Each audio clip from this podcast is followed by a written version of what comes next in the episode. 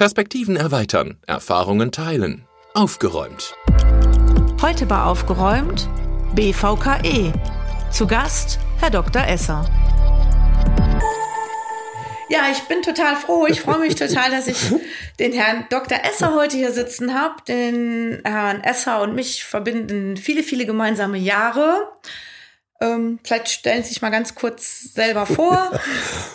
Ja, die vielen gemeinsamen Jahre fangen 1992 an für mich. Da bin ich ins Kinderdorf gekommen und irgendwie zeitgleich ähm, war Nicole Kommer dann auch ähm, äh, als na, die, zu der Zeitpunkt noch gar nicht. Sie war da Erzieherin und wir hatten äh, ich hatte als pädagogischer Leiter mit, ähm, äh, mit den Erziehern und Erzieherinnen zu tun und da haben wir uns kennengelernt. Das war der Start. Genau, und es ja. war eben zufällig ja. auch Oktober in dem Jahr. Ja wo sie ins Kinderdorf kam und auch ich. Genau. Inzwischen genau. in einer ganz anderen Position. Sie sind Geschäftsführer von drei Kinderdörfern. Genau. Weil zu den betanischen Kinderdörfern gehören ja drei.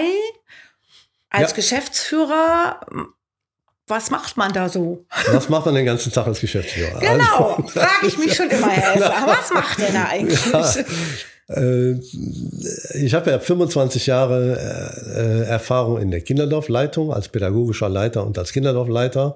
Und ähm, wenn ich heute mit den Kinderdorfleitungen als Geschäftsführer zu tun habe, dann habe ich, glaube ich, schon eine Idee, was die so treiben ähm, und weiß, wie viel Bewegung, wie viel Termine, wie viel äh, Anfragen, wie viele Leute vor der Türe stehen und habe immer das Gefühl, äh, die, die sind sehr beansprucht durch die großen Kinderdörfern. Die drei Kinderdörfer sind ja mittlerweile äh, schon ganz gut angewachsen und haben insgesamt 700 Mitarbeiter.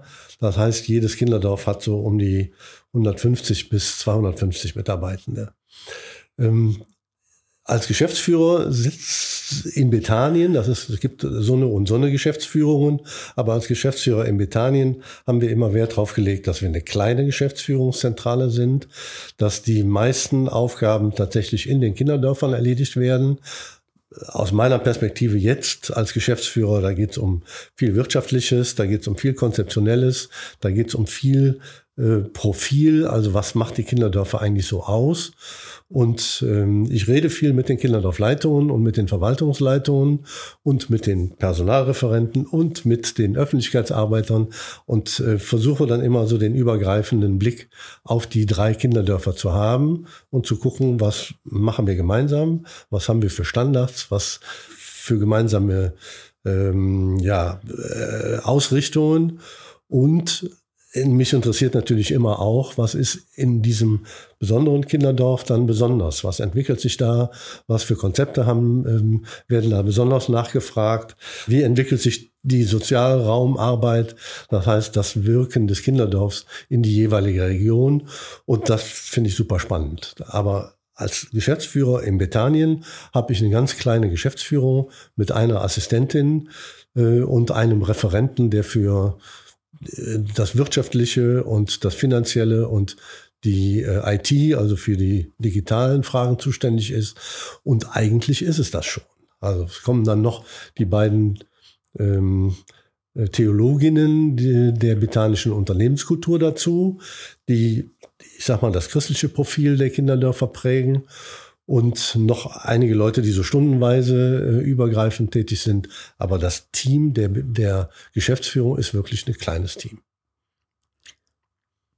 Jetzt habe ich ja das Glück, ich wohne in dem Kinderdorf, wo Sie ihre, äh, Ihr Büro haben. Also wir sehen uns dann genau. ja doch ab und an nochmal und man winkt so ins Büro rein. Und ich weiß, dass Sie äh, ja auch sehr aktiv sind, weil ich da auch schon mal an Fortbildungen teilnehme, am BVKE. Ja, wie immer. Jetzt fällt mir schon wieder nicht ein, Herr Esser. Jetzt müssen Sie mir helfen. BVKE, was? Bundesverband Caritas Kinder- und Jugendhilfe. Das Gen hat sich sehr verkleinert. Ich habe diese Entwicklung zum neuen Namen noch mitgeprägt und mit, mit äh, organisiert. Vorher, und das ist eigentlich das, das Kürzel der Buchstaben, Bundesverband katholischer Einrichtungen und Dienste der Erziehungshilfe.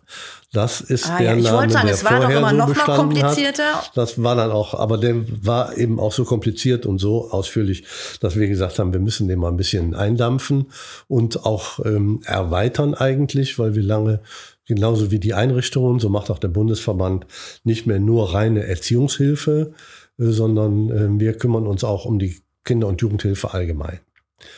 Da gehören zum Beispiel Kindergärten zu. Ja, wir haben ja auch als Kinderdörfer äh, äh, Kindergärten jetzt in unserer Trägerschaft und finden das eine wichtige Ergänzung des Angebots. Wir machen ambulante Dienste, wir machen Hilfen für junge Behinderte und so weiter. Also das reine Erziehungshilfearbeiten hat sich eigentlich im Laufe der letzten 10, 15 Jahre so deutlich erweitert, dass wir auch einen anderen Namen für richtig fanden. Was bei mir immer so mhm. über die Jahre hängen geblieben ist, ist, dass es schon auch um politisches Mitwirken geht und ja. schon auch um Einflussnahme. Das fand ich immer spannend. Ich muss dann ehrlich sagen, ich Basis habe oft die Zeit nicht und verlasse mich dann drauf, dass ihr da oben, die auch viel mehr miteinander reden, ähm, da auch immer wieder Wege finden. Und natürlich habe ich im Ende an der Basis auch immer mal wieder mitbekommen. Ich weiß, es war viele, viele Jahre auch Thema, ähm, ja, wie mit Gelder umgegangen wird, welche Gelder gehen wohin. Jetzt ganz aktuell gibt's ja die, den großen, großen Umbruch. Da gibt's ja eine Veränderung, dass die, dürfen Sie mich gerne korrigieren, ähm, sag ich mal, die Behinderten Hilfe, da wo Kinder mit Behinderungen untergebracht werden und die Jugendhilfe sind ja über Jahre komplett getrennt. Wissen genau. ja vielleicht auch viele gar nicht, die es jetzt hören. Genau. Dass eigentlich ganz komplett getrennte Blöcke sind, ja. die gar nicht miteinander kooperieren, was eigentlich ja keinen Sinn macht, weil behinderte Kinder sind genauso Kinder. Genau. Und dass es da um eine Zusammenführung gibt und da jetzt auch wirklich ganz große Änderungen kommen auf die Jugendhilfe vielleicht. Ja, das was so ein bisschen Sie, also was Sie was Sie schildern ist genau richtig. Das ist ja das Thema, das große Thema Inklusion und die ähm, ähm, Gesetze, gesetzliche Entwicklung hat in einem langen Prozess äh, das SGB VIII, also unsere äh, Rechtsgrundlage für die Kinder- und Jugendhilfe, äh, verändert. Und am Ende der Veränderung ist tatsächlich die große Lösung rausgekommen, also dass die Kinder und Jugendlichen alle Minderjährigen, die irgendwelche Hilfe benötigen, unter einem Dach betreut, nicht betreut und versorgt werden, sondern entschieden werden, welche Hilfen sollen diese, ähm, die, die die Hilfe brauchen, bekommen. Und das ist tatsächlich aus zwei Systemen, die Sie gerade genau beschrieben haben, soll eins werden. Und das ist eigentlich am Anfang des Kinder- und Jugendhilfegesetzes, das 1991 ähm, entschieden wurde, war das schon mal die Idee, dass unter einem Dach zu machen. Und das ist damals nicht entschieden worden. Wir haben jetzt 30 Jahre lang mit einem komplett anderen System mit zwei Säulen verbracht und haben diese beiden Säulen haben sich getrennt voneinander entwickelt und das soll jetzt zusammengeführt werden, was eine Riesenaufgabe ist. Es ist aber auch die richtige, denn es ist trotzdem eine richtige Aufgabe, weil diese Trennung eigentlich für sich Quatsch ist. Also ähm, warum macht man einen Unterschied bei Kindern mit Behinderungen? Erziehung, die Erziehung der Kinder mit Behinderungen läuft ja nach den gleichen Prinzipien ab. Und die brauchen genauso Bezüge zu ihren Eltern, die brauchen genauso Erziehung und Bildung, die brauchen genauso bei speziellen Hilfebedarfen spezielle Hilfen. Und das haben wir ja in der Kinder- und Jugendhilfe auch immer erlebt, dass wir Kinder haben, die besondere Bedürfnisse haben. Und wir versuchen mit therapeutischen Hilfen, mit einer Ausrichtung auf pädagogische Fragen genau diesem Hilfebedarf, ja, darauf zu antworten und da Unterstützung zu geben. Und das Prinzip ist für die Kinder und Jugendlichen immer das Gleiche. Ja und nein. Also da haben ich ich habe da wirklich ähm, zwei Herzen in der Brust. Also ja. das eine sagt auf jeden Fall auch, sehe ich genauso. Ähm, Finde ich auch sehr schräg. Vor allen Dingen habe ich ja auch in der Praxis erlebt, dann haben wir Kinder aufgenommen und dann stellt sich ja dann doch oft auch im Laufe der Zeit dann raus, dass wir zumindest, also ich weiß in Gruppen, wo eindeutig auch behinderte Kinder waren, aber bei mir, dass ich so Grenzfallkinder hatte, wo dann doch auch äh, am Rande der geistigen Behinderung und ja, das gibst du ja nicht wieder ab. Also hat man dann, ich weiß, da gab es dann ganz heftige Einzelverhandlungen und irgendwie ist es dann ja auch immer so gewesen, dass die im Kinderdorf dann auch bleiben durften. Also ich kann ja. mich zumindest an keinen Fall erinnern. Ich glaube, sie haben sich immer gekämpft und dann, das waren dann aber natürlich genau. Einzelfälle. Genau. Also generell, die Haltung habe ich auch. Ich bin vielleicht auch ein bisschen gebranntes Kind von Inklusion Schule, wo ja. ich im Nachhinein schon sage, da sehe ich das genauso, den Grundgedanken fand ich und finde ich bis heute total gut. Hab aber bis heute das Gefühl, es wird langsam besser, aber die Betonung ist in meiner Wahrnehmung auf langsam, dass damals auch Gesetzgebung erst lang gebraucht hat. Dann gab es die Entscheidung und dann ist es über die Schulen, sag ich jetzt mal, drüber gerollt, ohne die Menschen vor Ort, die es ja leisten müssen, schaffen müssen und auch mit einem guten Gefühl machen müssen, mhm. äh, ja, mitzunehmen. Ja, mitzunehmen, mit auf den Weg zu nehmen, auch zu fragen, welche Ideen haben die denn, wie kann es denn auch wirklich gehen? Und dann auch, also es hilft ja nicht, also ich, ich weiß ein Kind noch bei mir, ähm, was so ganz akut war, ganz, ganz viele, die jetzt emotionale Schwierigkeiten hatten in Schulen und zu Sonderschulen gingen, war ADHS. Das war dann zumindest ein bisschen bekannt durch Funk und Medien und Fernsehen. Wie weit das wirklich dann Wissen ist, worüber mhm. man redet, ist nochmal eine zweite Frage. Aber da waren zumindest einige Lehrer einigermaßen gut aufgestellt. Haben dann auch eine Fortbildung dazu noch schnell gekriegt in den Ferien. Ich hatte dann auch ein sehr ja, verhaltensoriginelles Kind, was aber alles andere aber nicht ADHS hatte, sondern eher sehr introvertiert, ähm, in so Mustern so ein bisschen autistische Züge hatte. Und äh, die hatten dann aber ihren Smiley-Plan eingeführt, den sie jetzt ja so in den Ferien so toll gelernt hatten.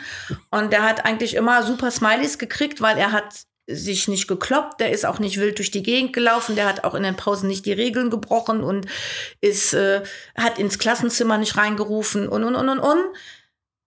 Hm, also da wäre der Smiley angebracht gewesen, hätte er das mal gemacht. Mhm. Und das war ja, das war jetzt ein Einzelfall, ist jetzt eher auch ein bisschen witzig, aber im Endeffekt war es wirklich so, dass wir über drei, vier Jahre gekämpft haben.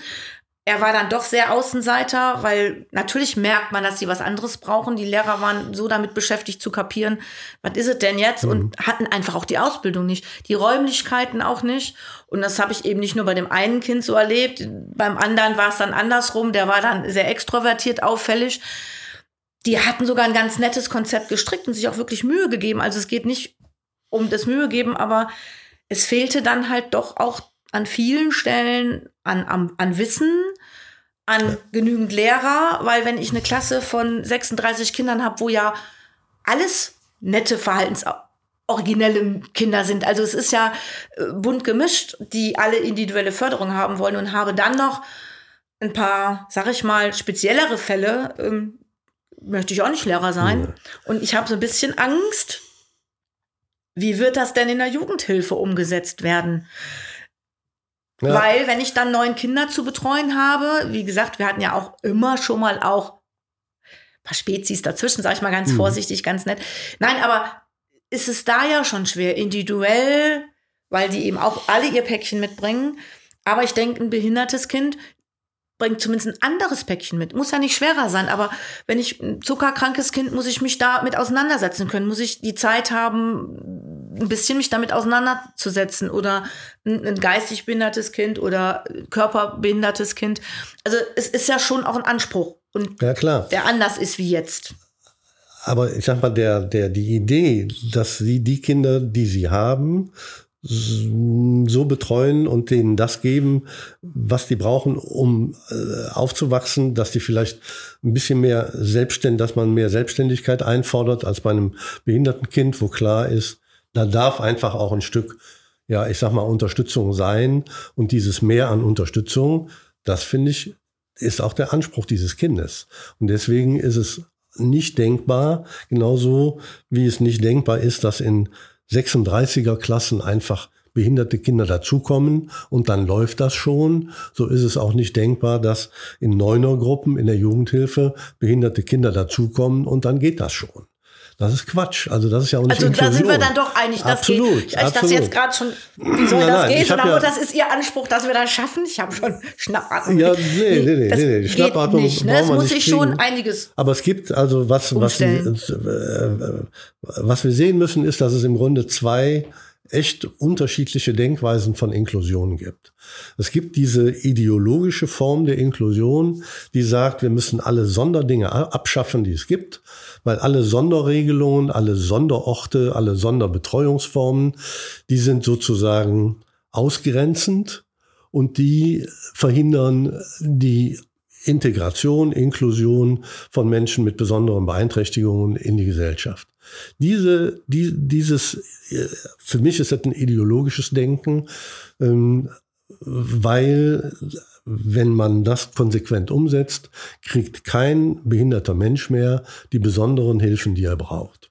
Das finde ich eine völlig, also die, es gibt dieses Denken, genau. deswegen bin das ich da ganz sehr, bei Ihnen. Ja. Deswegen muss man da, und es gibt dieses Denken auch im System von Schule dass Schule so funktionieren muss, dass plötzlich behinderte Kinder da in die Schule kommen und dann gibt es vielleicht ein paar Förderlehrerstunden, äh, die dann für, keine Ahnung, zehn behinderte Kinder da sind und das muss dann so funktionieren und das ist Inklusion. Genau. Das ist überhaupt also das keine ist Inklusion. so meine Erfahrung, das aus ist, der ich Bauchschmerzen habe. Das ist Anti-Inklusion, das ist Quatsch. Ja, weil es grenzt noch mehr Quatsch. aus, weil ich dann alle ja überfordert bisschen, sind. Ich kann ja ein bisschen Erfahrung mitbringen durch die, ähm, äh, die Behinderung von unserem Sohn, der ja eine schwere geistige und auch eine sehr deutlich körperliche Behinderung hat mit seiner ähm, genetischen Erkrankung äh, und seiner Epilepsie. Und für den war der Gang aus der Regelschule, wo die Krankheit oder die Behinderung, die er hat, die trat als Krankheit im, im äh, als der elf war besonders zutage und der ging dann aus der Regelschule in die Förderschule und die Förderschule war für den ein großes Glück. Ich würde nie Förderschulen abschaffen, weil das so eine gute Form von Unterstützung von behinderten Kindern ist und man kann in diesem im Rahmen dieser Förderschulen so sehr auf die besonderen Bedürfnisse der Kinder eingehen. Das ist ein Glück und das ist was, was wir als ich sag mal auch als, als, als äh, Industrieland und als Land mit einer sehr guten sozialen Infrastruktur entwickelt haben, das darf man doch nicht einfach über Bord werfen. Das Gleiche gilt auch für Einrichtungen für behinderte Menschen, in denen die wohnen und besonders betreut werden. Jetzt lebt unser Sohn seit zehn Jahren in der Wohnstätte von der Lebenshilfe. Das ist ein großes Glück, dass es das gibt. Wenn es das nicht gäbe, würde der wahrscheinlich noch weiter bei uns zu Hause wohnen, weil alleine äh, kann er nicht leben. Also brauchen wir die besonderen Einrichtungen, aber diese besonderen Einrichtungen, die müssen dem Auftrag der Inklusion folgen. Und da muss man genau hingucken. Das tun die nämlich nicht immer. Ja, also insofern, und wir sind ja auch eine besondere Einrichtung als Kinderdörfer wieder zurück zum Kinderdorf. Wir haben ja auch den Auftrag, diese besonderen Förderungen zu ermöglichen. Und im Moment ist es völlig illusorisch zu denken, wir könnten in eine unserer Jugendhilfegruppen ein schwerst mehrfach behindertes Kind, was möglicherweise noch, keine Ahnung, ein Atemgerät braucht oder sowas, einfach so integrieren und betreuen. Das, das, da sind wir nicht so in der Lage. Dafür gibt's aber schon gute Eingliederungshilfeeinrichtungen, die genau so ausgerichtet sind. Und die müssen dann nur ein bisschen mehr als bisher mit Jugendämtern, Eltern und diesem systemischen Denken konfrontiert werden und mit dem systemischen Denken, ähm, ja, ich sag mal, ihre Arbeit verrichten und nicht denken, nur alleine die Pflege und die Betreuung dieses Kindes würde ausreichen, um dem Kind eine Zukunft zu sichern. Weil vielleicht ist da ja noch Entwicklung drin, die im Moment noch gar nicht so im Blick ist. Also wäre es eigentlich dann eher so dieses Zusammenführen von den zwei sehr getrennten Systemen, dass man einfach miteinander mehr in Kommunikation kommt und genau. eben diese und voneinander Seiten, mehr lernt. Dinge, genau. wo wirklich Kinder dann auch in, in Anführungsstrichen die Regeleinrichtung bleiben ja. können, weil es machbar ist in den Gruppen und umgekehrt aber der, dieser Blick von den Spezialisierten, die sehr nur auf dieses medizinische, sage ich jetzt mal vorsichtig, gucken, ja. dass die mehr so, sag mal, die Pädagogik und das Erzieherische mit reinnehmen genau. und das dann, sag mal, ähnlich wie bei uns gibt's HPGs, Hilfeplangespräche, ja.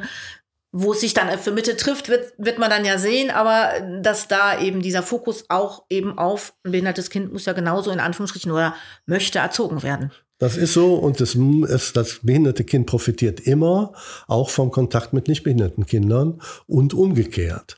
Und ja. wenn wir das nicht ermöglichen, und da gibt es viele Systeme, die sind tatsächlich so getrennt, dass es ein behindertes Kind gar, gar keinen Austausch mit nicht behinderten Kindern erlebt und umgekehrt.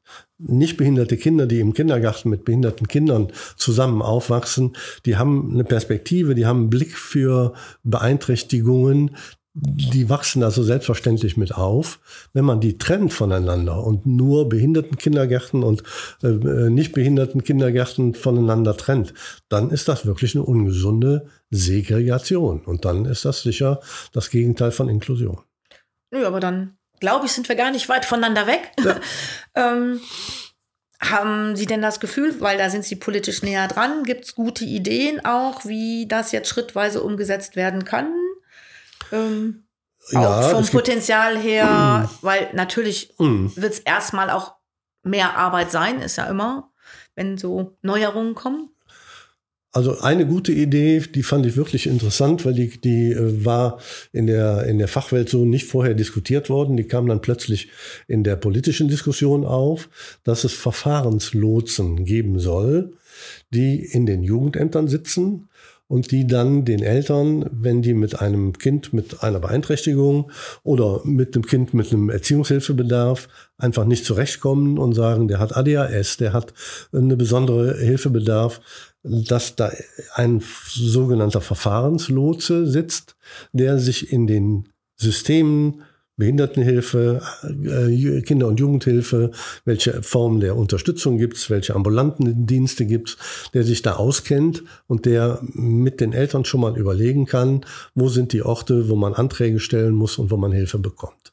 Und das ist neu ähm, und das erweitert die Arbeit der Jugendämter, die in Zukunft ja sowohl für die behinderten Kinder als auch für die nicht behinderten Kinder zuständig sein sollen. Und also auch Jugendämter sind ja nur Menschen und die sind nur beschränkt äh, in, in ihrem Wissen und es kann keiner alle Hilfeformen kennen.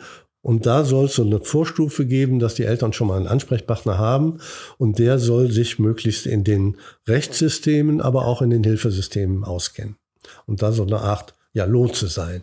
Und das finde ich eine gute Idee. Das ist auch eine sehr anspruchsvolle Aufgabe. Da ist zum Beispiel der BVKE einer, der sich da mitmischt und der zum Beispiel ein Konzept entwickelt hat, ein, ein Projekt gemacht hat. Was muss denn so ein Verfahrenslotse eigentlich alles wissen und kennen, um ein guter Verfahrenslotse zu sein? Und da hat der BVKE ein Projekt aufgelegt, Inklusion jetzt heißt das und hat sich mit diesem, mit diesem Frage, äh, mit diesen Themen befasst und ein Curriculum erstellt, um sagen zu können, was muss denn so ein Verfahrenslotse eigentlich alles wissen. Ja, das finde ich spannend. Also, also, weil das wäre jetzt so meine hm. Frage, wo war die Beteiligung? Das haben Sie jetzt schon von alleine ja, beantwortet. Ja, ja. Ähm, inwieweit mit dieser Erarbeitung des Curriculums ähm, wurden auch aus der Basis, ich meine, jetzt Sie kommen ja auf, aus beidem, von eigentlich ja von ganz, ganz unten, wenn wir jetzt mal geschichtlich sehen. Ich weiß, Sie waren ganz früher, noch vor meiner Zeit im Kinderdorf, ja Praktikant im Kinderdorf. Genau. Dann sind Sie ja zurückgekommen als pädagogischer Leiter, der ja auch noch sehr nah an der Pädagogik und an der Basis dran ist. Ich denke, auch als Kinderdorfleiter kriegt man schon auch noch relativ viel mit. Jetzt haben Sie ja vorhin schon geschildert, sind Sie ein bisschen weiter weg. Ja. Aber inwieweit sind solche Sachen fließen mit ein oder werden auch sag ich mal, Leute aus der Basis mitbefragt, wenn so ein ja, dieses Konzept er, ja, ermittelt wird? Wichtige Frage, es ist immer die wichtige Frage zu sagen, sind da jetzt nur mal, Professoren und Theoretiker dran oder sind da auch ähm, Praktiker dran beteiligt? Der BVKE steht ja dafür, das ist ein Einrichtungsverband, dass die Einrichtungen nicht nur mit Informationen versorgt werden, sondern sich auch an den Projekten beteiligen. Wir waren übrigens auch beteiligt. Die Frau Berger war nämlich äh, also eine Kollegin von Ihnen, die Gruppenleiterin einer Wohngruppe im Kinderdorf in Schwalmtal. Die war Teil, äh, hat teilgenommen an einigen Projektgruppentreffen.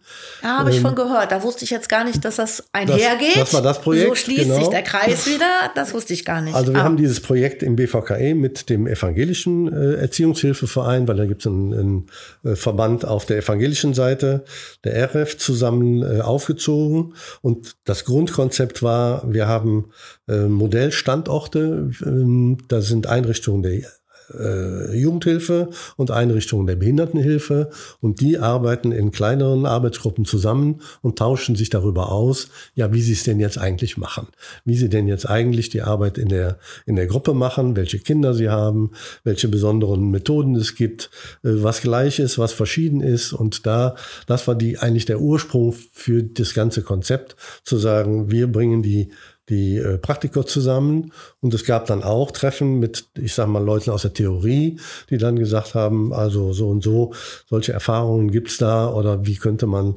äh, auch so Systeme zusammenführen, weil das ist ja schon, man muss ja auch ein bisschen ja, wissenschaftlich Begleitung machen, um das Ganze äh, ja, zu evaluieren und zu überprüfen, äh, was gibt's auch schon an Wissen. Ja, auf jeden Fall. Hm. Gleich geht's weiter mit dem Podcast. Ich habe einen Instagram-Account, wo ihr mir gerne Fragen stellen könnt. Und vielleicht bequatschen wir diese dann demnächst hier bei Aufgeräumt. Sucht einfach nach Aufgeräumt-Podcast. Ich freue mich auf euch. Aber jetzt erstmal viel Spaß mit dem Rest der Folge. Wie ist so Ihre Erfahrung? Ähm, so ein BVKE, wenn er da was erstellt oder auch an die Hand gibt. Ich Stößt man da auf offene Ohren auch in der Politik? Sind die auch dankbar drum, um Tipps zu kriegen? Ist da viel Kooperation oder ist eher so, wie BVKE weiß, welche Gesetzgebung es kommt und jetzt straten wir und da gibt es wenig. Also die Dankbarkeit der, der, ähm, der Politik ähm, beschränkt sich immer auf das, was die gerade wissen wollen und das, was die gerade produzieren. Und wenn es Hinweise gibt, die jetzt gerade nicht ins politische Feld passen, dann sind die auch nicht dankbar. Dann wollen die das auch vielleicht gar nicht hören. Also es gibt zum Beispiel eine, äh, eine politische Linie, die im Moment sagt, Inklusion darf nicht zu einer Explosion von Kosten führen. Ja, das verstehe das wundert ich. Einen jetzt. Ja, das wundert einen nicht. Das verstehe ich aus der politischen Schiene. Wenn ich aber als Praktiker gucke, was muss denn da, zu, wenn das zusammenkommt, was, was wirklich diese beiden Seiten ernsthaft zusammen äh, entwickeln, alleine die Verfahrenslotsen werden Geld kosten. Also Kostenneutralität wird es so nicht geben. Wenn man das aber in bestimmte politische Kanäle einspielt, dann will das keiner wissen. Und dann muss man sich überlegen als Verband, wir sind, wir haben ja den großen deutschen Caritas-Verband als den politischen Akteur, der auch in der Berliner Bühne sehr aktiv ist und der auch gehört wird. Und ähm, dann werden dann überlegt der BVKE mit dem deutschen Caritas-Verband zusammen, was geht im Moment, was ist möglich, wo ist ein Einfallstor für eine politische Aktivität bei der Corona, ähm, in der Corona-Zeit zum Beispiel, war die Frage, sind wir als Jugendhilfe systemrelevant? Am Anfang waren wir nicht im Blick. Das hat keiner, es haben alle an Altenhilfe gedacht, es hat jeder an Krankenhäuser gedacht, es hat keiner an die Jugendhilfe gedacht. Und da haben wir sehr viel gekämpft, auch auf der politischen Bühne, zu sagen, denkt bitte an die Jugendhilfe. Wir brauchen bestimmte Regelungen und wir, wir dürfen aber nicht gleichgesetzt werden mit Krankenhäusern und Altenhilfe. Dann kriegen wir Regelungen, die, die passen nicht. Und da haben wir versucht, uns einzubringen und naja, wie das immer so ist in der Politik, manches gelingt, manches okay, nicht so gut. Okay, ich habe schon in anderen Podcasts mal das Thema mhm. Corona, Corona-Zeit in Jugendhilfe. Ja. Und es war für mich mit Auslöser, diesen Podcast zu machen, ja. weil mir in der Zeit, aber ich bin ja auch nicht politisch tätig oder weiter oben, an der Basis deutlich wurde, wie Sie gerade eigentlich schon sagten, alles war am Schirm irgendwann ja. und wurde zumindest erwähnt sei es auch, ne, also ich möchte auch mit keiner Krankenschwester auf der Intensivstation in der Zeit getauscht haben. Ja. Aber zumindest war es in aller Munde und es war klar, so geht's nicht weiter und da ist unser System schräg. Die Altenhilfe, wo ja auch schwierige sag mal, Entscheidungen gab, für die war es ja auch ganz ja. schwer, Regelungen durchzusetzen. Es war dann aber auch immer wieder Thema, wie menschlich ist das, wie genau. sehr darf man diese Hygieneregeln durchsetzen, äh, wo endet das auch, wann wird es aufgelöst, wie kann es überhaupt gehen, aber es sind dann ja auch große Institutionen. Und ähm, ich habe im, im Kleinen hier die Erfahrung gemacht, wir wurden wirklich rechtlich, irgendwie war es dann doch das Gleiche, also mit wie viel Gesundheitsämtern äh, ich dann auch in der Zeit telefoniert habe, wie es noch so ganz krass war, ja. wo dann die Regelung gab und wir dann ja, immer auch im Austausch mit der Leitung natürlich, aber es war äh, immer ein, ein Drahtseilakt zwischen, wer kommt denn jetzt kontrollieren, weil die sind kontrollieren kommen, ja. gekommen. Ich kann doch schlecht ein, ein Kind ins Zimmer sperren. Zimmer sperren und, und essen, dann noch diese Selbst, ich hatte ja jetzt ja. eher Jugendliche, aber auch für die, je nachdem wer es war, ging das nicht, weil ja. die es emotional gar nicht ausgehalten hätten. Und umgekehrt durfte ich rechtlich aber nicht die anderen auch in Quarantäne halten, weil damit hätte ich ja deren Freiheit, also Freiheit eingeschränkt mhm. und auch so, wer hat dann drüber nachgedacht, was ist denn mit den Elternkontakten? Ja. Ja. Also das war ja teilweise unsäglich über Monate oder Wochen. Würden äh, wir nie wieder so machen. Also ne, ich meine, da sind ja viele ja, Sachen gelaufen klar. und da hat hm. keiner, also wir intern schon, also ist hm. jetzt, ich weiß, dass sie da auch immer mal wieder und auch äh, die Kinderdorfleitung, äh, die Frau Bartkowski, die bei uns war, ich weiß gar nicht, wie oft wir uns getroffen haben, mit allem man überlegt haben, ja, versucht haben, es für die Kinder erträglich zu machen und wir, ich finde, im Kleinen haben wir auch viele gute Lösungen gefunden. Glaube ich auch. Aber es ist mir so bewusst geworden, kein Mensch, kein Zeitungsartikel. Ich glaube, einmal gab es mal eine Diskussionsrunde, die ich gesehen habe. Ich habe jetzt nicht alle gesehen, mhm. es mag mehr gegeben haben, wo das mal Thema war, aber dann auch ganz schnell verallgemeinert, wie ist es generell für Kinder und Jugendliche, mhm. diese Zeit. Aber ähm, was das auch für die Mitarbeiter bedeutet hat teilweise. Mhm. Also das, das war tot. Ja. Das war nicht vorhanden, das gab nicht. Und also wenn man sich die zeitlichen Ablauf anguckt, dann hat es noch ein Jahr nach Corona gedauert, bis irgendwann kam plötzlich, ploppte das auf, die großen Verlierer der Kinder der Corona-Zeit waren die Kinder und Jugendlichen. Das hat ja in der Bildungspolitik insgesamt in den ja. Schulen genauso Nachlauf gegeben. In dem, in dem Moment, wo man in der Situation war, musste man irgendwie gucken, wie, wie man zurechtkam. Äh, und es gibt ja auch einen Unterschied zwischen der Bundespolitik und den Landespolitiken und den kommunalen Politiken. Das war ja also das generell ja das große Problem in der Corona-Zeit. Riesen, also da sind auch nochmal Riesensprünge drin.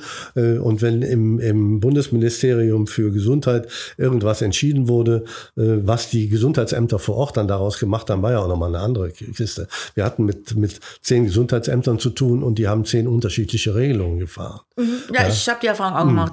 Der eine, der ganz streng das gesehen hat und mich an dem einen Tag zu minder gemacht hat, wie ich überhaupt Zweifel dran haben könnte. Mhm. Und äh, wie dann die, ähm, da war ja dann irgendwie so eine gewisse Zeit und wie die Zeit um war und die durfte raus, weil die hatte mhm. gar nicht Corona, sondern war nur Kontakt irgendwie so. Ja. Der hat mich dann fertig gemacht, wie konnte ich das Kind so lange so, äh, einsperren. Also ja, ich habe es nicht ja, eingesperrt, ja, wir haben schon genau, Zwischenwege genau. gefunden. Wir haben, äh, es gab einen Corona-Keller, wo sich die Corona-Mitbetroffenen treffen durften. Also mhm. wir haben da schon einiges möglich gemacht, aber die wussten es ja selber nicht. Also das genau, war schon sehr genau. chaotisch, aber eben schon auch deutlich. Ähm, und ich denke, es ist ja nicht zufällig so, dass wir weggefallen sind. Das ist ja so, warum ich sage, ich, ich möchte einfach mehr darüber erzählen. Was ist Jugendhilfe? Wer lebt in Jugendhilfe? Was gehört alles dazu? Und ne, jetzt mit Integration, welche Veränderung gibt es denn da auch? Ja, wir haben natürlich auch wirklich eine sehr kleine Lobby. Also wenn man auch da die Eingliederungshilfe mit den behinderten Kindern, kann ich ja auch von meiner Erfahrung mitreden, da sind natürlich die Eltern immer am Start und die kümmern sich auch darum, äh, um ihre Kinder und die kümmern sich auch um ihre in, in Selbsthilfeorganisationen, Elternhilfeorganisationen, um die Belange ihrer Kinder. Das ist natürlich in der Kinder- und Jugendhilfe logischerweise geringer. Und deswegen ähm, haben wir da eine geringere Lobby, weil wenn wir als Einrichtungen reden und als Mitarbeiter reden, wird das immer so angesehen wie, naja, die sind ja nur für sich die sprechen nur für sich und ja. nicht für ihre Kinder. Und da, also da, das ist genau der Grund, weshalb ja. ich finde, dass so ein BVKE wichtig ist, damit wir da unser, äh, unsere Position sagen können und uns einmischen. Der BVKE kann aber eigentlich nur Gesetz, also Bundes, bundesgesetzliche äh, Arbeit machen. Der kann nicht in allen 16 Bundesländern in der Politik mitmischen. Da muss es dann auch andere Akteure geben. Äh, da würde sich der BVKE auch überfordern, wenn der sagt, er macht jetzt Politik in 16 Bundesländern. Nee, das wäre bestimmt hm. etwas schwierig. ja. Aber wo Sie gerade hm. sagen, Politik und setzt sich ein, keine Lobby, hm. ähm, das ist auch so ein Thema, finde ich spannend und da weiß ich, da habt ihr was bewirkt. Das ist nämlich äh, bei uns unten angekommen. Ich habe jetzt ja jugendliche, junge Erwachsene bei mir. Ja. Und äh, es war lange, lange Thema, was wahrscheinlich auch die meisten nicht wissen, aber bis nicht noch ganz so langer Zeit war es so, wenn unsere Jugendlichen Richtung äh, Beruf gingen, Richtung Ausbildung gingen, war es so, dass die von dem Gehalt manchmal bis zu zwei Drittel abgeben ja. mussten, ja. weil ja Jugendhilfe für sie bezahlt wird. Das heißt, Jugendamt zahlt ja Pflegesätze, für welche die jetzt nicht ganz so von intern sind, mhm. damit die bei uns groß werden können, erzogen werden und betreut werden. Ja. Und in dem Moment, wo die selber Geld verdienen, hat sich Vater Staat gesagt, na ja, ist doch klar, sollen die mit herangezogen werden und dann blieb denen ein knappes Drittel. Ja. Und es war wirklich so, dass ähm, es oft so war, dass die, die arbeiten gehen und die eine Ausbildung machten, hatten keinen Cent mehr in der Tasche wie die, die aus welchen Gründen auch immer eher keinen Bock hatten oder gar nichts gemacht haben oder auch einfach aufgrund ihrer Geschichte nicht so weit sind.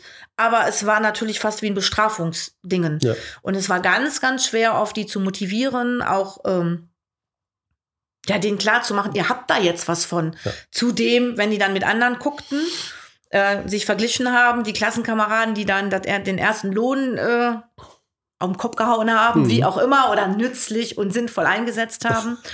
Und äh, ja, da ist ja wirklich ein Durchbruch und da war der BVKE, glaube ich, auch zumindest mit beteiligt. Genau, also der, der, das war der gleiche Reformprozess wie, ähm, äh, wie auch bei der Inklusion. Ähm, da haben über drei Jahre 100 äh, Experten äh, teilgenommen und der BVKE auch immer mal wieder.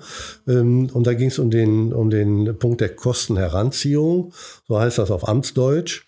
Und da, der sagte bis dahin genau das, was Sie beschrieben haben, äh, aus, dass die jungen Erwachsenen, wenn die Einnahmen erzielen, sich beteiligen an den Kosten für die Jugendhilfe, weil schließlich das Jugendamt drei, vier, 5.000 Euro im Monat für die Betreuung zahlen muss. Und wenn ein, ein Jugendlicher dann 1.000 Euro verdient, dann muss er halt äh, sich damit beteiligen. Das war die Grundidee und die war lange Zeit unangefochten. Also die, die jungen Erwachsenen haben sich immer beschwert. Ähm, und es gab dann ja auch andere, äh, die gesagt haben, ja, ich muss zu Hause auch was abgeben. Ich wohne ja noch zu Hause. Aber ich sag mal, die Tendenz wurde ja auch immer weniger.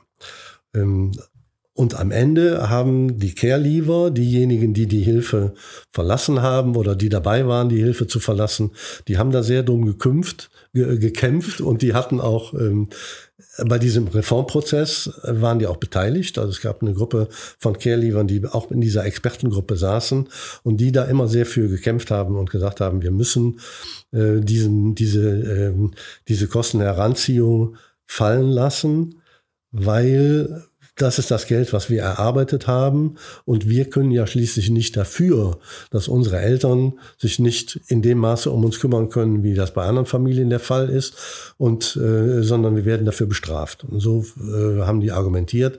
Und das wurde dann auch anerkannt. Dann war zuerst der Schritt zu sagen, wir äh, gehen auf 25 Prozent äh, der Einnahmen runter. Und mittlerweile ähm, ist ja äh, der Betrag auf Null. Also es gibt keine Kostenbeteiligung mehr. Manche Jugendämter sind dann nicht mitgegangen und haben gesagt, ich, wir, wir, also, wir zahlen so viel Geld für die Jugendhilfe. Wir sind auch auf diese, auch wenn das geringe Beträge sind, aber die läppern sich da auch zusammen. Wir sind auch darauf angewiesen. Also das war ein schwerer, längerer Prozess, äh, wo die Jugendämter und ihre wirtschaftliche Seite auf der anderen Seite sozusagen der, der, der Argumentation standen. Und ja, jetzt haben die Jugendlichen eigentlich gewonnen. Wir finden das richtig. Der BVKE hat sich immer dafür eingesetzt, dass es keine Kostenheranziehung mehr gibt. Und äh, insofern freuen wir uns jetzt mit den jungen Erwachsenen und finden das auch richtig so. Ja, und also ich gebe zu, ich habe auch mhm. so, also generell war ich auch voll mhm. dafür mhm. und das war auch mehr als überfällig. Mit diesem Argument, ich musste früher auch zu Hause abgeben, mhm. finde find ich nach wie vor auch gar nicht so verkehrt, wenn man komplett noch zu Hause wohnt und hat auch einen gewissen Betrag zur Verfügung. Ähm, wo ich dann sage, unsere jungen Erwachsenen oder Jugendlichen, darf man aber auch nicht vergessen, die aller, allerwenigsten haben ja im Hintergrund eine Familie mit Geld, sage ich genau. jetzt mal. Und das erlebe ich bei unseren ja auch. Ähm, natürlich könnten die, wenn wir jetzt eine in Anführungsstrichen normale Familie wäre, würde ich vielleicht auch sagen, hör mal, du isst ja jeden Tag ganz viel, hast verdienst ganz gut. Mhm. Ein Teil kannst du jetzt vielleicht auch mal dazu beitragen oder Taschengeld gibt sowieso dann nicht mehr mhm. oder an der einen anderen bei Bekleidung oder oder. Nur für unsere ist es ja so, das ist ja die letzte Zeit, wo sie noch in Anführungsstrichen behütet und finanziell so. abgesichert sind, ja. wo sie sparen müssen für Führerschein wird ganz selten bezahlt von Jugendämtern. Ja. Und ich finde in der heutigen Zeit Führerschein fast, also zumindest am Land, in der Stadt mag es anders mhm. sein, aber hier am Land, also ohne Führerschein ist man aufgeschmissen. Mhm.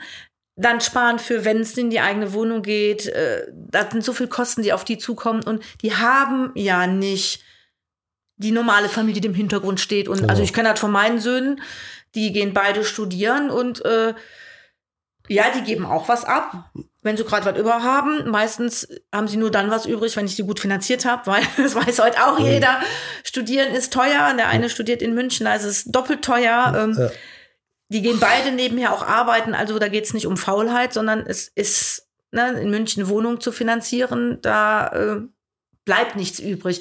Also das darf man ja auch nicht vergessen. Ja. Und äh, die müssen, finde ich, mehr sparen und dann zu sagen, da geht das ganze Geld direkt weg.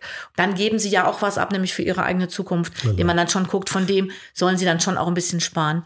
Also Aber das ist mit dem legitim. Ansparen, das, das ist ja ein gutes Argument, finde ich. Haben, die Kinderdörfer haben immer gesagt, also gerade die Kinder, die so lange Zeit in der Betreuung sind und die lange auch vom Taschengeld und von ihren Einnahmen profitieren, die sollten eigentlich auch einen äh, Teil Geldes ansparen. In der Jugendhilfe gibt es keine Regelung dazu. Eigentlich heißt es immer, das Geld, was äh, die bekommen, das steht denen zur ja. Verfügung. Und dann irgendwann hört die Jugendhilfe ja leider dann mal auf. Und dann steht auch rechtlich den jungen Erwachsenen alles Geld, auch was sie bis dahin angespart haben, zur Verfügung. Und wir wissen, also so ganz vernünftig sind äh, Entscheidungen in dem Alter auch nicht immer. Von daher finde ich. Wie Herr Esser. Sie glauben nicht, dass wir die Kinder so gut erziehen, dass wenn die dann mit 17, 18, also sind sie ganz vernünftig. Sie können ja mal fragen, die alle Politiker, die, mit denen wir sprechen, äh, wenn ich die frage, wie lange wohnen ihre Kinder denn bei sich zu Hause oder wie lange werden die finanziell unterstützt, dann hören sie Zahlen von 24, 27 und 30. Und die, das ist völlig selbstverständlich, dass, dass Kinder zweites Studium, dann wird ein Studium abgebrochen, dann wird eine Ausbildung verändert, dann ist ein, dann ist ein Auslandsjahr, äh, äh, wird dann auch äh, alles organisiert und mit von der Familie finanziert. Die Jugendhilfe endet und damit ist Schluss. Und das ist, finde ich, das, der Nachteil der, der Kinder- und Jugendhilfe überhaupt. Dass es da nicht eine Verpflichtung des Staates gibt, wenn der Staat schon 10, 15 Jahre der Kindheit und der, des, des äh, Jugendlichseins und des Erwachsenwerdens unterstützt und begleitet und quasi dann auch die Ausfallbürgschaft für wegfallende Eltern übernimmt und dann einfach aufhört ich find's falsch. Ich fand's immer Na, falsch. Ein ganz wunderpunkt bei mir. Ich, mhm. ich, weiß gar nicht, wie sehr die das wissen. Also ja. ich habe ja jetzt wirklich die vielen Großen, die jetzt ausziehen. Ja. Ähm, und im letzten Podcast, wer den gehört hat, hat die Jessica gehört. Mhm. Ich fand, die war noch sehr lieb, indem sie die Kritik und wie sich das anfühlt geäußert hat. Aber es ist wirklich, es macht ja auch uns, also Kinderdorffamilie ist ein anderes System und mhm. Kinderdorf lebt ja auch in den äh, familiären Wohngruppen versucht, dieses andere System, was schon auch ein bisschen Bindung und es gibt bei uns eine ehemalige Hilfe und, und, und. Also ich finde, das Kinderdorf macht ja schon, schon viel ja, ja. dafür und trotzdem ist es viel zu wenig. Also erlebe ich uh. so und man kommt dann, ja, auch ich moralisch dann in den Zwiespalt, weil ich sage jetzt mal, ich bleibe jetzt mal bei Jessie als Beispiel, weil ich weiß, da darf ich, sie hat selbst erzählt. Mhm. Ähm, mit fünf Jahren in die Jugendhilfe gekommen, 13 Jahre bei uns gelebt, mit vielen Höhen, vielen Tiefen hin und her, wie sich das bei Familien gehört. Und ich denke, wenn man so eine Geschichte mit sich bringt, erst recht, macht einen guten Weg, aber der ist so gut, dass sie jetzt rausfliegt. Genau. Und zumindest empfindet genau. sie es so. Natürlich gab es äh, Gespräche und es war jetzt auch der Schritt dran, sie geht studieren, dass mhm. sie dann dahin wohnt, wo sie studiert, war ja eigentlich auch der normale Weg. Ja. Aber der Druck, der ab 16, 17 kam vom Jugendamt, es war ein Kostenfaktor. Ich glaube, sie hat es sogar so benannt. Ja. Und das Gefühl, was dann dabei aufkommt. Und selbst jetzt ein paar Fachleistungsstunden, die wir noch leisten dürfen, ist ja im Traum nicht das, was wir noch leisten wollen ja. und auch machen als ja. Bezugspersonen. Aber es hat in Jugendhilfe null Platz. Also wir haben gar keine Legitimation. Ich mache es eigentlich so. illegal ab mhm. nächsten Monat. Ja, äh, oder eben ehrenamtlich, freiwillig oder wie man das einmal nennen um soll. Willen, genau. Aber es ist nicht, also bis hier kein, bis kein zu den, Recht. Also ne, wenn ich jetzt sagen würde, du mhm. gehst mir jetzt auf den Keks, jetzt mhm. doch nicht. Oder ich sag mal in in in ähm, Schichtdienstgruppen, stationäre Jugendhilfe, ist es ja auch oft nicht leistbar von denen, die ja, sag ich mal, da einen Arbeitsplatz haben, teilweise vielleicht auch die Gruppe wieder gewechselt haben oder woanders arbeiten. Diese enge Bindung, die wir jetzt mit unserem Konzept haben, ist ja nicht überall gegeben, ist ja auch gar nicht überall sinnvoll. Aber da ist es ja noch schwieriger für die jungen Erwachsenen, Ansprechpartner zu finden. Genau. Und selbst genau. ich bei der Betreuung, also hier diese Anträge und so ein Drüssel, vielleicht hätte ich mal zu Ihnen kommen sollen, aber mhm. ich glaube, Sie haben auch Besseres zu tun, aber das ist so ein, ein, ein, ein Wust. Mhm. Und ich habe dann wirklich so am Anfang auch, ich war da auch etwas naiv noch, weil ich es so krass wie jetzt noch nicht erlebt hatte. So nach Motto die Jugendhilfe, also die geldliche, ja. finanzielle, wirtschaftliche Jugendhilfe, die sind doch jetzt auch interessiert daran, dass das Kind gute Wege geht. Dass ich dann da mal Nummer von der Kindergeldkasse, welche Kindergeldnummer hatte sie denn bisher? Wie muss die das denn jetzt machen? Weil da ist klar, also die Eltern haben das nie bekommen, sondern das Jugendamt, dass sie das jetzt bekommt und mhm. das nicht ins Nirvana verläuft. Oder BAföG oder all die ganzen ja. Sachen. Man hat nicht einen Ansprechpartner, ja. der einem das erzählt. Das ist Im also Gegenteil, ich, die werfen einem noch Steine in den ja, Weg. Genau. Also also ich sage, das ist die Schwachstelle der Jugendhilfe, weil also man kann nicht A sagen und B nicht sagen, weil die Kontinuum der Entwicklung und der des Lebens der jungen Leute geht ja weiter. Und das hört aber für die Jugendhilfe zum Zeitpunkt, also nach Recht und Gesetz geht's ja eigentlich bis 27, aber man muss dann ja immer stärker beweisen, warum man noch hilfebedürftig ist. Das heißt, man muss sich selber in ein kritisches, ein schlechtes, ein unfähiges, ein bedürftiges Licht stellen. Ähm, und wenn man ähm, äh, ich sag mal, wenn, wenn, wenn die Entwicklung zu schwierig ist, dann heißt es immer, es äh, fehlt die Mitwirkungsbereitschaft. Mangelnde Kooperation. Mangelnde Kooperation, dann wird die Hilfe beendet. Wenn man eine zu gute Entwicklung macht, dann heißt es, na ja, da ist ja kein Bedarf mehr da. Also muss man irgendwie so einen Mittelweg von Bedürftigkeit finden ähm, und trotzdem ja bei unserem System oft alle drei Monate neu begründen, warum man denn noch hilfebedürftig ist. Das funktioniert bei bis 21, wenn man es sehr gut anstellt, aber dann ist es eigentlich nur noch für ähm, äh, äh, junge Erwachsene mit Beeinträchtigungen möglich, Weiterhilfe zu bekommen. Ja, und das bis ist, 21 ist auch sehr, sehr schwierig. Also dann müssen die wirklich voll stationär da bleiben, sobald es ein bisschen in Richtung woanders geht. Ähm. Geht schon, geht schon. In Einzelfällen haben wir das schon mal erlebt. Aber Celine, also in, in den, bei, bei ähm, äh, Kindern und Jugendlichen, die sehr deutlich, die sehr souverän sind, die sehr deutlich machen können, dass sie das noch brauchen und die auch bereit sind, rechtliche Schritte zu gehen. Also man, man muss dann schon auch sagen, ich weiß, das steht mir zu und ich fordere jetzt ein Recht ein. Ja, und das ist natürlich, das erfordert eigentlich so eine, äh, sagen wir, so eine Stärke und so eine Souveränität, die die meisten Jugendlichen, die sind ja dann auch irgendwann mal froh, wenn die den gängelnden Erzieher und wenn die den kontrollierenden äh, ähm, Pädagogen loswerden. Also es hat ja immer mehrere Seiten, aber die vergeben auch was. Wir, ja, und es hat ja auch was mit das, Stolz zu tun. Genau. Sie sind ja auch stolz, auf eigene Füße zu stehen und es ja vielleicht bis zum gewissen Grad gut zu schaffen. Ja. Und wenn sie dann zweimal den Antrag gestellt haben, ein paar Fachleistungsstunden noch zu kriegen, mhm. dass sie dann sagen, ah, weißt du was jetzt? Jetzt lass das bleiben, ne? Ja, wenn es dann aber mhm. schwierig wird, der Weg dann neu zum Jugendamt hin, also das hat jetzt die Jessica gesagt gekriegt, ja, kannst ja dich dann melden in Bonn beim mhm. Jugendamt, wenn es schwierig wird. Ja. Naja, das sind junge Menschen, das mhm. sind für die Fremde. Ja. Also ich weiß, die, die wird's auf keinen Fall machen. machen ne? Die wird's mhm. dann höchstens machen, weil sie dann zu mir kommt und ich dann vielleicht, wenn ich merke, jetzt wird mhm. so viel Hilfe notwendig, das kann ich jetzt eben nicht mehr nebenher. Aber es ist schon, mhm. äh, aber sind wir uns ja ganz einig, ein, ein Feld, wo ich finde, der BVKE doch jetzt so als Aufgabe also, das mitnehmen kann, dass das was ist, wo noch gut geguckt werden muss. Definitiv. ich das finde, das ist ja so teilweise Geldverschwendung. Das ist es. Es wird ja, ja, wirklich rein investiert. Und ich meine, ja. jeder, der zu Hause Pubertierende hat und Spätpubertierende und junge Erwachsene, hm kennt das ja auch. Das ist ja gerade die Phase, wo sie sich loslösen, was ja genau richtig ist. Und wenn ich dann so im Hinterkopf habe, wenn die 15-, 16-Jährige oder Jähriger, ich muss jetzt mal aufpassen, die Jungs sind da kein Deut besser, ja. in der Revolte sind, keinen Bock auf die Regeln haben, die Auseinandersetzung, die ja jeder zu Hause kennt, sei es Handyzeiten, wann darf ich nach Hause, wann nicht, äh, erste Erfahrungen mit Drogen, wo klar ist, dass die Eltern natürlich eine andere Haltung zu haben, rauchen, ich weiß es nicht. Und dann steht im Hintergrund, sage ich mal ganz böse, ein Jugendamt, was nur allzu gerne bereit wäre zu sagen, ganz unterschwellig, auch geht ruhig eher aus der Betreuung raus, ist doch auch dann viel einfacher. Mhm. Dass die dann nicht Anträge stellen, ich will aber länger bleiben, ist ja logisch. Ja.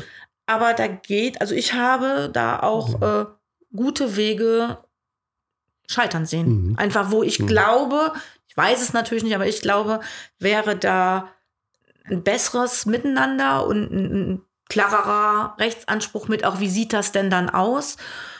Und eine bessere Zusammenarbeit mit den wirtschaftlichen in der Jugendhilfe. Also die Einzelmitarbeiter können ja oft auch nicht dafür. Aber das wäre schon so ein Feld, wo ich mir wünschen würde, dass ich da. Also das ist tut. so ein dickes Brett, das ist sogar noch dicker als die Inklusion. Tatsächlich. Ich habe am Anfang habe ich gedacht, das ist noch, muss doch möglich sein. Wir haben das auch in dem in dem Gesetzesvorhaben jetzt SGB 8 Reform mit eingebracht. Das war nicht verhandelbar. Das und ich also ich habe auch manchmal das Gefühl, es gibt nicht so viele ähm, also die das so laut fordern und die da so viel mitmachen, wie wir das tun. Ich glaube, da sind wir in den Kinderdörfern auch noch mal stärker über lange Zeiten an der Seite von jungen Erwachsenen, Jugendlichen, die nicht zu Hause aufwachsen konnten. Da sind wir vielleicht eher an der Stelle, wo Pflegefamilien auch sind, weil die haben die gleiche Situation. Ja. Da endet ja auch die, die Betreuung irgendwann und da endet auch, äh, endet auch die Jugendhilfe. Die kämpfen da auch für und es hat bisher hm, da noch keine Lösung für gegeben. In den anderen Einrichtungen der Kinder- und Jugendhilfe haben wir eine normale Aufenthaltsdauer von anderthalb bis zwei Jahren. Das heißt, die begleiten die Jugendlichen gar nicht so lange und kontinuierlich, wie wir das in den Kinderdörfern. Und bekommen es dann auch so nicht mit. Und damit genau. hat es wieder keine genau. Lobby. Genau.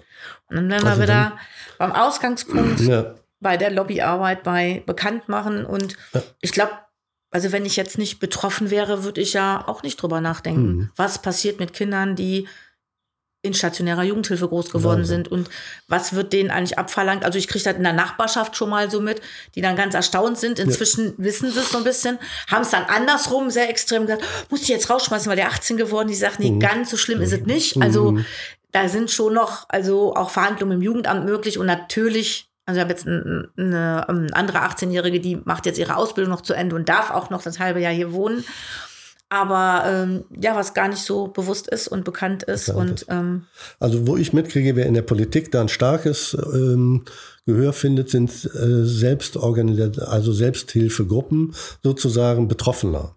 Also wenn es eine Care-Lever-Gruppe gäbe, auch eine regionale, die, die äh, regelmäßig sich treffen würde, auch von ihren und von den Kinderdorf-Ehemaligen. Ich merke ja auch, wenn die einmal weg sind, dann sind die eben auch definieren die sich selber auch als ehemalige, kommen zu Festen zum Kinderdorf und freuen sich, wenn sie sich mal wieder treffen können. Aber dann noch Energie aufzubringen, um ich sag mal, für die sich zu organisieren ja. für die, für die, die, genau, für die, die nachkommen. Das ist natürlich auch ein hoher Anspruch, aber die werden gehört. Es gibt ja. im Familienministerium eine extra Abteilung, die beschäftigen sich, die haben, sind Ansprechpartner für die Care-Leaver.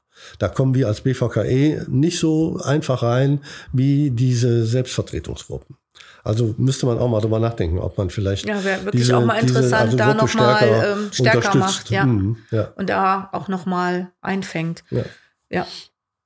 Das ist auf jeden Fall dann auch Auftrag zurück, BVKE. Ja, genau. Und ich mal bei meinen jungen Erwachsenen, also ich meine, meine älteste ehemalige ist 36, mhm. die sich ja auch noch an die Zeiten erinnert. Also ich habe ja. schon noch zu einigen Kontakt, ja. die auch zu motivieren, doch da mal zu gucken oder mhm. wenn man nur mal was aufsetzt oder äh, aufschreibt oder sich an was wendet, um, um das deutlich zu machen. Ja, man gibt ja auch welche, die sind einfach auch froh, nicht mehr drüber reden zu müssen, weil es bleibt ja nun mal auch, es ist immer ein, ein sag mal, nicht so glücklicher Start ins Leben, wenn man nicht bei seinen leiblichen Eltern leben kann und Manche wollen es ja danach auch nicht mehr so wissen, aber ich glaube schon, dass auch viele gibt, die äh, vielleicht nur so ein bisschen Motivation oder Bündelung brauchen, um zumindest, also mal den Mut aufzumachen. Glaub ich glaube, das lernen also, die ja immer mh. mehr. Also die Gesellschaft verändert sich ja auch, auch unsere mh. Kiddies. Also ich glaube, die lernen schon auch mehr, immer mehr den Mund aufzumachen und zu kämpfen und auch mal was zu sagen. Ja.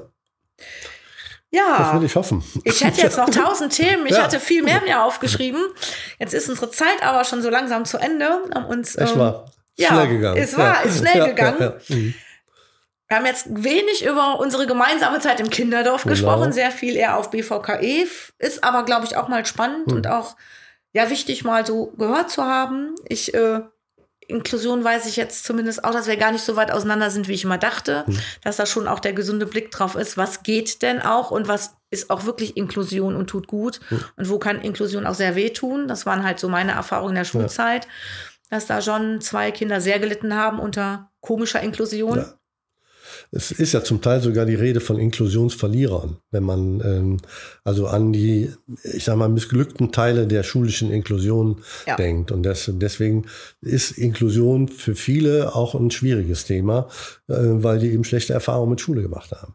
Was, ja, was schade ist. Also ich finde, da haben wir viel zu bieten. Wir, wir, haben die Kinderdörfer, das weiß ich noch, als ich als pädagogischer Leiter da war, haben wir oft dazu, dafür gekämpft, dass Kinder bei uns im Kinderdorf bleiben konnten.